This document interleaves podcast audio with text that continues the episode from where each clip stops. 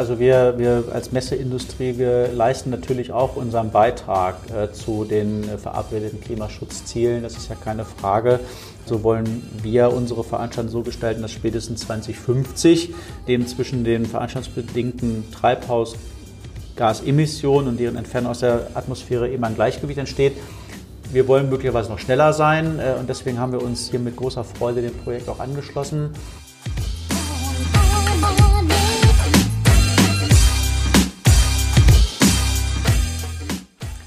Hallo und herzlich willkommen zur 13. Folge des Inside Messe Podcast Powered by Octanorm. Das heutige Gespräch findet zum ersten Mal im Ausland statt, nämlich auf der Expo 2020 in Dubai, gemeinsam mit Oliver Frese, COO der Köln Messe, welche den deutschen Pavillon hier betreibt. Er hat sich die Zeit genommen, mit mir über die Expo, das Thema Nachhaltigkeit in Bezug als Messegesellschaft und den Ausblick in 2022 zu sprechen. Starten wir direkt rein, viel Spaß beim Zuhören und los geht's.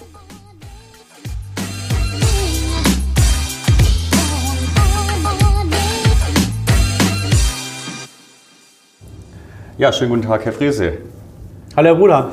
Vielen Dank, dass Sie sich hier die Zeit genommen haben. Ich denke, Sie sind jetzt auch nur einen gewissen Zeitraum in, in Dubai, nehme ich an. Richtig, genau, eine Woche, für eine Woche. Okay. Und hatten Sie schon die Gelegenheit, hier ähm, auch abseits des deutschen Pavillons sich schon mal umzuschauen oder waren Sie jetzt hauptsächlich hier dann mit ähm, Terminen? In der Tat, tatsächlich äh, bin ich äh, gerade angereist. Eigentlich, also das Interview heute findet äh, ah. quasi direkt am ersten Tag statt und äh, okay. ich habe natürlich schon Rundgang gemacht, um den ja, deutschen klar. Pavillon mir nochmal genau anzuschauen, jetzt ja. wie er live äh, auch in Anwendung funktioniert und ich bin äh, absolut total begeistert. Ja. Und am nächsten Tage gucke ich mir natürlich auch noch die weiteren Pavillons hier auf dem Gelände an. Klasse. Herr Friese, für die, die Sie nicht kennen, wäre es klasse, wenn Sie sich einfach mal kurz vorstellen könnten, damit man ein Bild von Ihnen bekommt. Ja, ich bin äh, Oliver Frese, ich bin einer der drei Geschäftsführer der Köln-Messe, bin der Chief Operating Officer.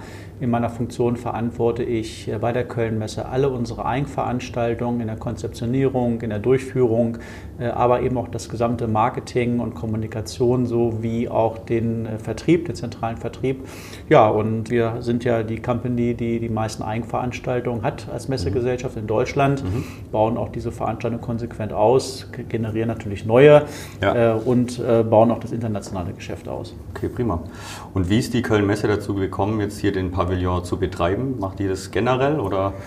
Es ist schon so, dass äh, die, die, die äh, Köln-Messe, wir sind ja nicht äh, unerfahren bei der Durchführung von, von deutschen Pavillons auf Expo. Wir haben eine ganze Reihe von kleinen Weltausstellungen in den 80er Jahren bereits, in Vancouver oder in Australien auch, genauso wie auch in Lissabon 98. Aber wir haben auch eine ganze Reihe von großen Weltausstellungen, die deutschen Pavillons gemanagt, ähm, wie beispielsweise in Sevilla oder in Japan oder auch zuletzt 2010 in Shanghai. Ja, und das ist schon äh, natürlich für uns ein, ein wichtiges, nicht nur Prestigeprojekt, mhm. äh, sondern wir können eben natürlich als Kölnmesse hier auch zeigen, wie international wir aufgestellt sind äh, und wie wir eben Veranstaltungen bis hin zu deutschen Pavillons aus solchen großen mhm. Weltausstellungen organisieren können. Jetzt haben Sie es gerade angesprochen, Sie sind noch in anderen Ländern aktiv oder international aktiv.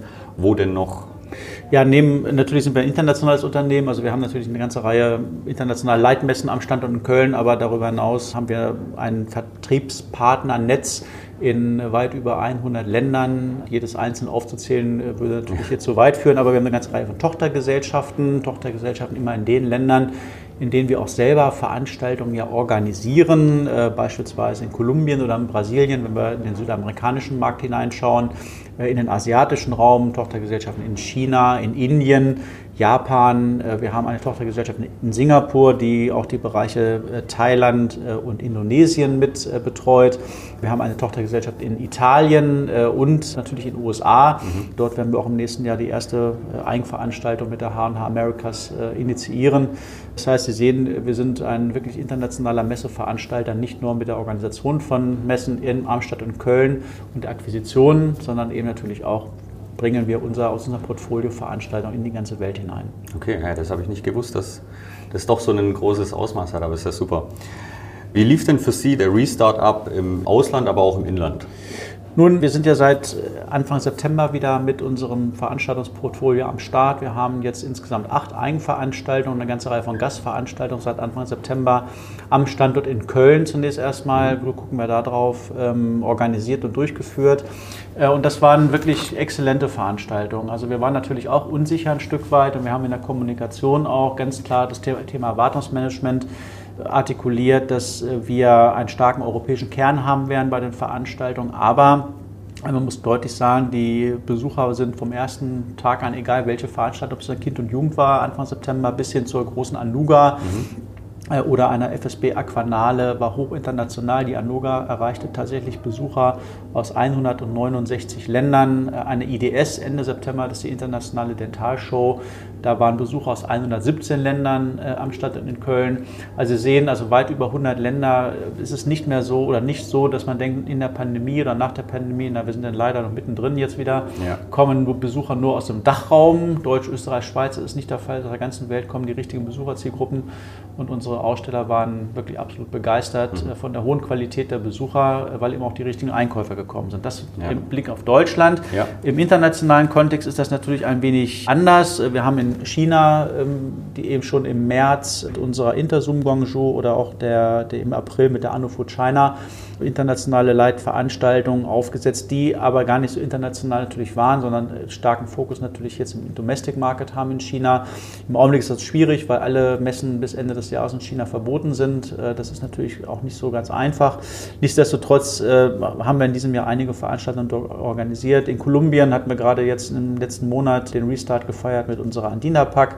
Mhm. Italien äh, sind wir mit Veranstaltungen am Start gewesen. In Singapur haben wir die erste Gamescom Asia, eine hybride Veranstaltung an den Start gebracht. Die war außerordentlich erfolgreich auch. Und in Indien läuft jetzt gerade der Restart an mit unserer Anutech India.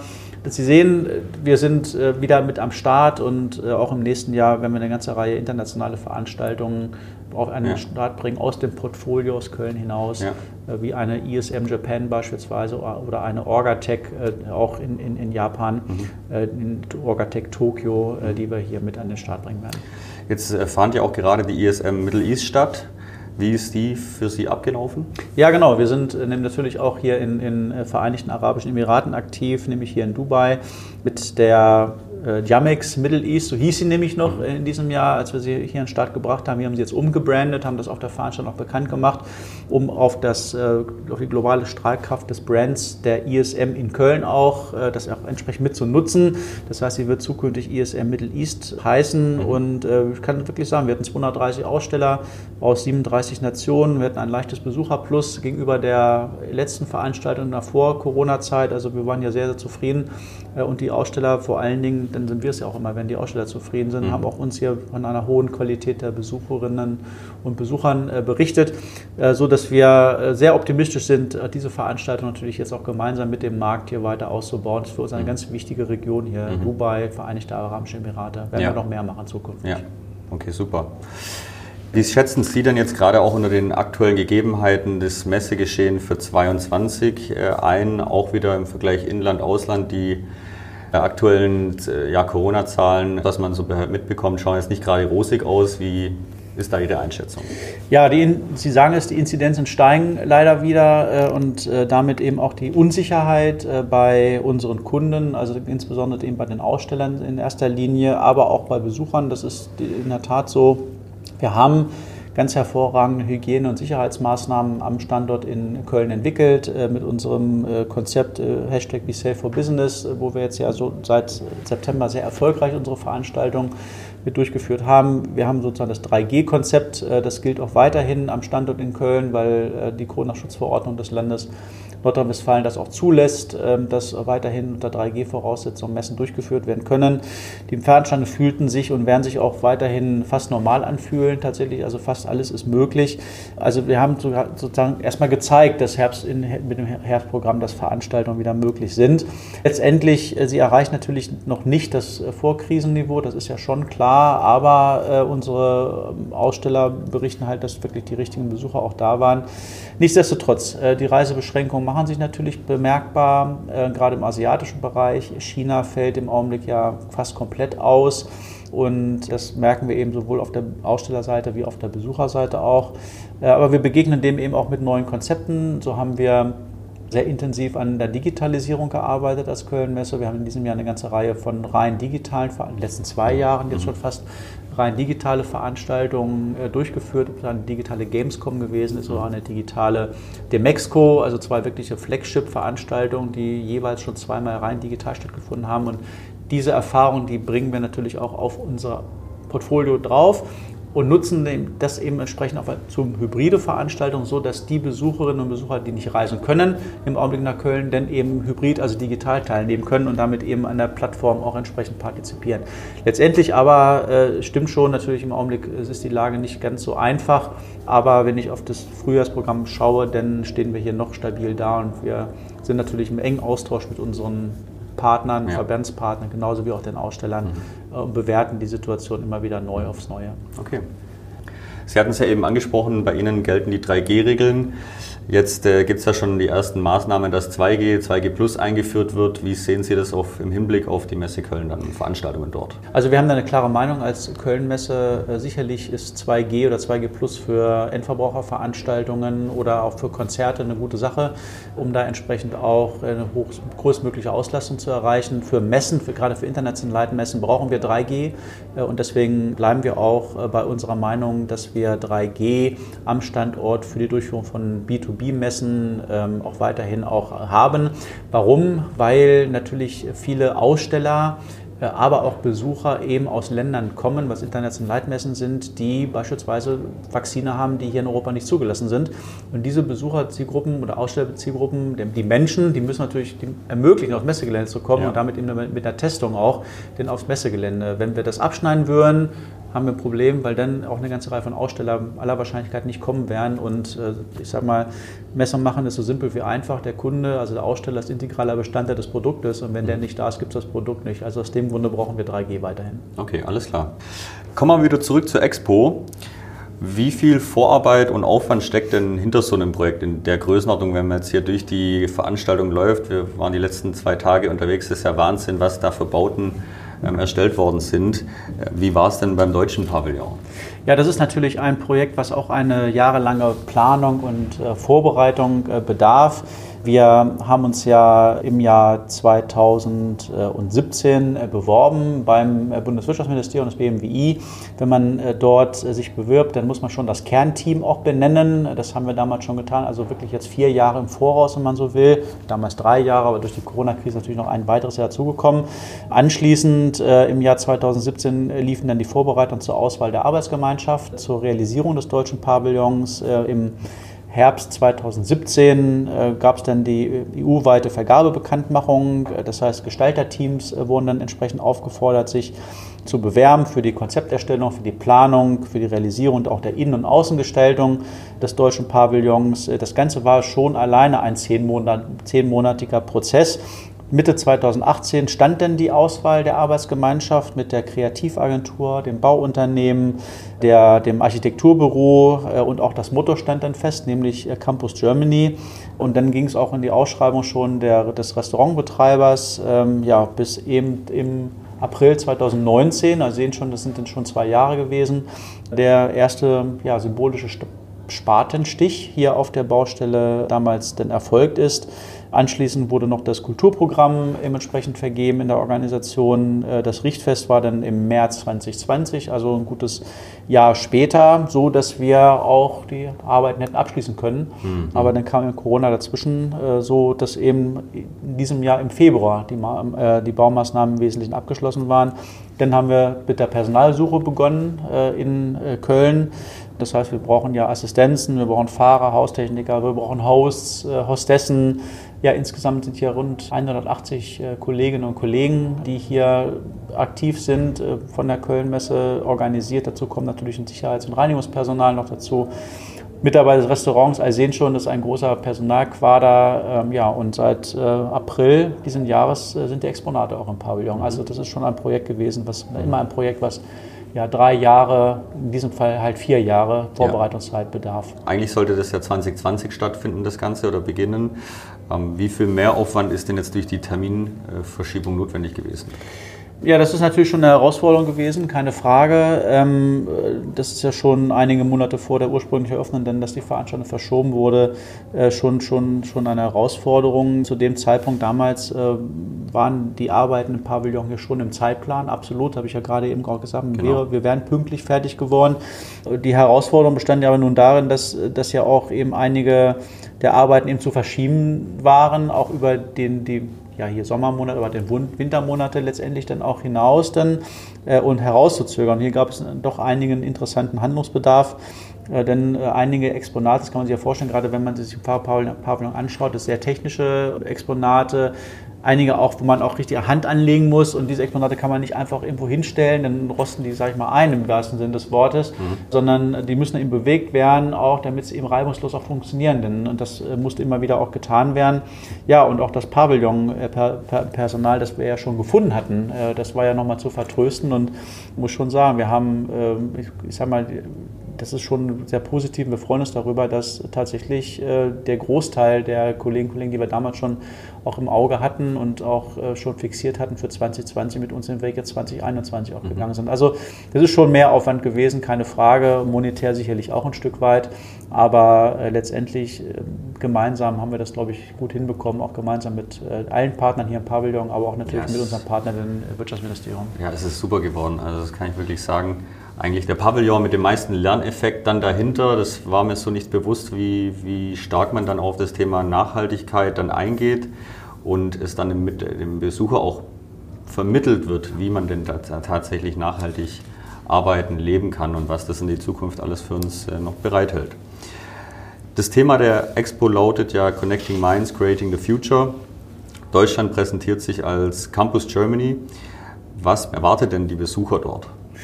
Ja, das Thema Bildung ist ja durchaus sowohl in den Vereinigten Arabischen Emiraten als auch in Deutschland hier ein übergreifendes Thema und äh, wir haben daraus eben auch konzipiert, dass wir die Besucherinnen und Besucher hier auf eine sogenannte gemeinsame Lernreise mitnehmen wollen durch Innovationen aus Deutschland. Das beginnt zusammen mit einer Einführungsveranstaltung, denn einem Bad, da kommt man nach der Einführungsveranstaltung in ein Bad der 100.000 äh, Ideen, dieses sogenannte Bällebad, was wir da, was wir da leben. Ich war es eben gerade eben, gerade eben gesehen, wie dort äh, Menschen drin gebadet haben, sehr emotional, aber es hat halt alles auch seinen, seinen Hintergrund natürlich, diese 100.000 Ideen, die man da entdecken kann. Wir haben dann drei Lernbereiche, das Themenfelder Energie, das Thema Stadt der Zukunft, ein Megathema und natürlich das Thema Biodiversität. Äh, wenn wir eines Tages eben 70, 80 Millionen Menschen in einer Stadt leben haben, dann ist natürlich, wie ernähren wir uns zukünftig ein Riesenthema. Und am Ende des Tages auch mit einer, mit der, mit der vierten Säule dieser Abschlussveranstaltung. Und äh, der Fokus, den wir hier gewählt haben, liegt auf Interaktivität. Wir zeigen nicht irgendwelche bunten Bilder, sondern wir wollen, dass die Besucherinnen und Besucher wirklich interaktiv eingebunden werden. Und auch das habe ich eben gerade live erleben dürfen, wenn die ganze Gruppen am Exponat stehen und sich gemeinsam von links nach rechts bewegen, um einen, ein Gleichgewicht äh, zu, zu erzeugen, weil es eben, weil man das nicht alleine hinbekommt, äh, das Thema ähm, eben dieses ja, Connecting Minds, Creating the Future, das ist ja sozusagen, damit wird das ja umgesetzt. Also es macht schon wirklich Spaß. Der ganze Bau stellt ja auch einen Campus dar, das heißt das Thema Lernen und Anwenden ähm, und das Gelernte auch anzuwenden, spielt ja absolut im Fokus und das kommt äh, sehr, sehr gut an bei den Besucherinnen und Besuchern. Also gerade auch das Thema Interaktion äh, mit dem Besucher, ich habe es ja live erlebt, man wird am Anfang nach dem Namen gefragt, man bekommt ein, ein Namensschild umgehängt mit einem, ich schätze mal, das ist ein RFID-Chip, der dahinter ist. Und sobald man in die Nähe eines Exponats kommt, spricht ein das Exponat dann tatsächlich mit dem Namen an und dann zu guter Letzt, wenn dann die Abschlussveranstaltung ist, äh, wird man in einen Raum geleitet und alle Namen oder alle Personen, die in diesem Raum sind, die Namen der Personen werden dann an die Wand projiziert, miteinander verbunden. Also das trifft wirklich perfekt das Motto der Messe und da muss ich wirklich, also es war für alle die bei uns mit in der Gruppe waren, äh, schon auch mit ein Highlight, muss man sagen. Ja, absolut. Gerade, wie Sie es gerade sagen, wenn man die, zur Abschlussveranstaltung reinkommt, äh, in diesen Raum und es wird dunkel, auf einmal sieht man seinen Namen dort an den Wänden und alle beginnen nachher dann auch bei emotionaler Musik auch zu schaukeln. Man sitzt auf einer Schaukel und da, da, da merkt man wirklich, es geht nur gemeinsam. Wir werden diese Herausforderung, die diese Welt uns bietet, die wir möglicherweise auch ein Stück weit mit geschaffen haben. Natürlich, die können wir aber auch nur gemeinsam lösen. Das kann man nicht alleine lösen. Und das ist toll, wenn diese Internationalität auch in diesem Raum dann ist. Das sieht man nämlich auch. Das wird auch transparent, ähm, aus welchen Erdteilen die Menschen, die denn gerade aktuell in diesem Raum drin sind, tatsächlich äh, herkommen. Ja. Äh, und da sieht man halt, die kamen aus allen Kontinenten. Ja. Und äh, das ist einfach wirklich sehr emotional und war ein großer Applaus am Ende. Auch. Ja, ja, absolut bei uns ebenfalls. Jetzt steht der deutsche Pavillon im Bereich Sustainability. Es gibt ja drei Bereiche, Mobility, Opportunity und Sustainability.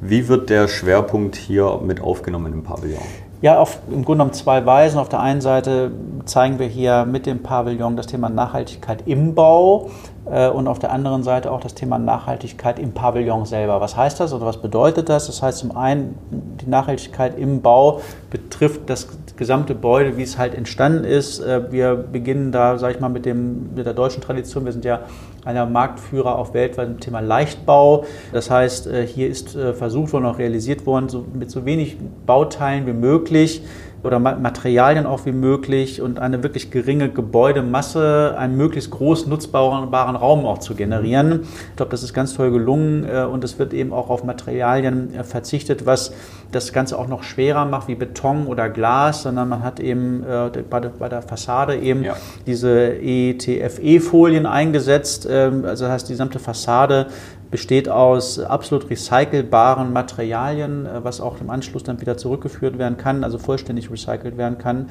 Das heißt also, die Materialien, die hier verbaut worden sind, sind absolut sortenrein auch ausgewählt worden und zu verarbeiten und zu recyceln. Ähm, und der Fokus liegt eben gerade beim Bau auf Materialien, die eben nachnutzbar sind. Das, ich glaube, das ist das Thema Nachhaltigkeit, zum Beispiel im, Stau, äh, im Stahl oder eben die, die, die, Folien, was ich eben gerade eben auch gesagt ja. habe. Beim, Im Pavillon selber, wenn man dann hineinschaut, das, das Thema Nachhaltigkeit im Pavillon, da geht es halt darum, dass zum Beispiel das sämtliche Holz, was hier verbaut worden ist, ist auch ein zertifiziertes Holz ja, von der Forest Stewardship Council. Das ist eine international äh, agierende Organisation, die sich eben ähm, ja, für eine umweltschonende Forstwirtschaft äh, stark macht also für Holz, das eben tatsächlich aus vorbildlich äh, bewirtschafteten Wäldern stammt. Oder die Exponatmöbel, die wir bei der Future City Terrace auch sehen, die sind, äh, entstehen oder, oder sind entstanden aus äh, Restwertstoffen der Dämmstoffindustrie. Mhm. Die Plastikbälle, über die wir eben schon mhm. gesprochen haben, am Bällebad äh, bei, im Raum dieses German by Numbers, äh, die sind absolut aus Recycling-Kunststoff äh, hergestellt, werden im Übrigen auch nachher, weil der Pavillon, der bleibt ja hier nicht stehen, der wird ja dann auch wieder äh, verwertet und zugeführt. Die Bälle werden verschenkt an Kinderkrippen Krippen und Schulen. Die gesamte Technik haben wir hier gemietet. Äh, das heißt, es ist nicht gekauft worden, sondern es ist gemietet. Das heißt, die gehen dann anschließend wieder natürlich in 100% Wiederverwertbarkeit, ist ja klar ja, bis hin natürlich zu unseren Kolleginnen und Kollegen, die hier zum Einsatz kommen, die bekommen alle, alle, Monatskarte im deutschen mhm. Pavillon und nutzen natürlich die öffentlichen Verkehrsmittel. Also das Thema Nachhaltigkeit sowohl im Bau als auch natürlich im Pavillon spielt ja eine große Rolle, ist klar. Absolut. Ja, super. Nicht nur auf der Expo 2020 steht ja das Thema Sustainability im Fokus. Vor kurzem ist ja die Messe Köln auch der Initiative Netto Null also Net Zero Carbon Events beigetreten. Können Sie da unseren Hörerinnen und Hörern ähm, erklären, worum es geht? Ja, natürlich. Also wir, wir als Messeindustrie, wir leisten natürlich auch unseren Beitrag äh, zu den äh, verabredeten Klimaschutzzielen. Das ist ja keine Frage. So wollen wir unsere Veranstaltung so gestalten, dass spätestens 2050 dem zwischen den veranstaltungsbedingten Treibhausgasemissionen und deren Entfernung aus der Atmosphäre eben ein Gleichgewicht entsteht. Wir wollen möglicherweise noch schneller sein äh, und deswegen haben wir uns hier mit großer Freude dem Projekt auch angeschlossen und sind beigetreten. Äh, wir haben darüber hinaus aber eben auch eine Initiative äh, gestartet, ähm, um unsere Corporate Responsibility Strategie entsprechend noch weiter auszubauen. Wir machen ja auch schon viel als Köln-Messe, ähm, ob das Blockheizkraftwerke sind oder viele andere Dinge. Also die neuesten Bauten sind natürlich alles energetisch auf dem Top-Level, das ist keine Frage. Nichtsdestotrotz merken wir eben aber auch, dass das Thema Nachhaltigkeit ein wirklicher Wettbewerbsfaktor zukünftig sein wird im Messemachen. Das heißt, wir haben Industrien heute schon, die da ganz genau hinschauen, wie agiert denn der jeweilige Messeplatz. Und äh, deswegen geraten wir da ein Stück weit auch, ich will nicht sagen unter Druck, aber wir, wir müssen da auch wirklich jetzt schnell sein und das mal auch zusammenbringen, was wir nämlich heute schon machen. Ähm, und ich glaube, das wird ein zukünftiger Wettbewerbsvorteil sein. Mhm. Einige Branchen sind noch nicht so schnell, aber wir haben auch Industrien bei uns am Standort, die da sehr, sehr äh, starken Wert drauf legen. Und es geht jetzt nicht nur darum, etwas äh, mit Geld zu kompensieren, sondern wir wollen natürlich schon auch transparent machen, was machen wir eigentlich schon heute. Mhm. Und da gibt es schon eine ganze Menge an Aktivitäten. Okay. Und durch welche konkreten Ansätze möchte da die Messe Köln dann die Ziele erreichen? Ja gut, wir müssen uns natürlich darauf fokussieren, was wir auch beeinflussen können. Ne? Also wir, wir sagen schon auch, dass ähm, auf der einen Seite der Besucher äh, ist schon auch ein Stück weit verantwortlich für das, was er tut, äh, genauso wie auch unsere ganzen Dienstleister, äh, die wir natürlich am Ende des Tages auch so auswählen, dass sie denn auch zu uns passen. Thema Nachhaltigkeit, das ist auch keine Frage. Aber äh, wir haben natürlich auch eine ganze Reihe von eigenen Maßnahmen, wie beispielsweise das E-Slot-Management, was wir gerade jetzt das erste Mal auch zur FSB Aquanale eingesetzt haben. Was ist das? Wir haben hier ein, ein, ein, App-System mit Partnern entwickelt, dass der ähm, Aussteller, gerade der Spediteur, wenn er anliefert, mit dem LKW wirklich einen Slot auch bekommt und dann aufs Gelände wirklich auch drauf kommt auf das, äh, auf, in, in, diesem Zeitfenster.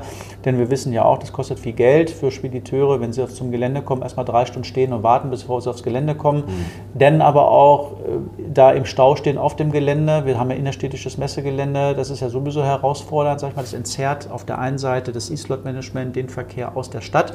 Auf der anderen Seite, wenn der LKW dann aufs Gelände kommt, dann kommt er auch hin und wir bringen ihn ja sozusagen auch genau zu dem Standort, wo sein Messestand am nächsten ist, damit er ganz schnell auch wieder vom vom Gelände runter ist. Das ist für die Spedition bares Geld. Einerseits aber spart natürlich auch äh, wahnsinnig viel CO2-Emissionen am Ende des Tages. Und solche Aktivitäten, äh, die werden wir zukünftig noch viel, viel stärker haben.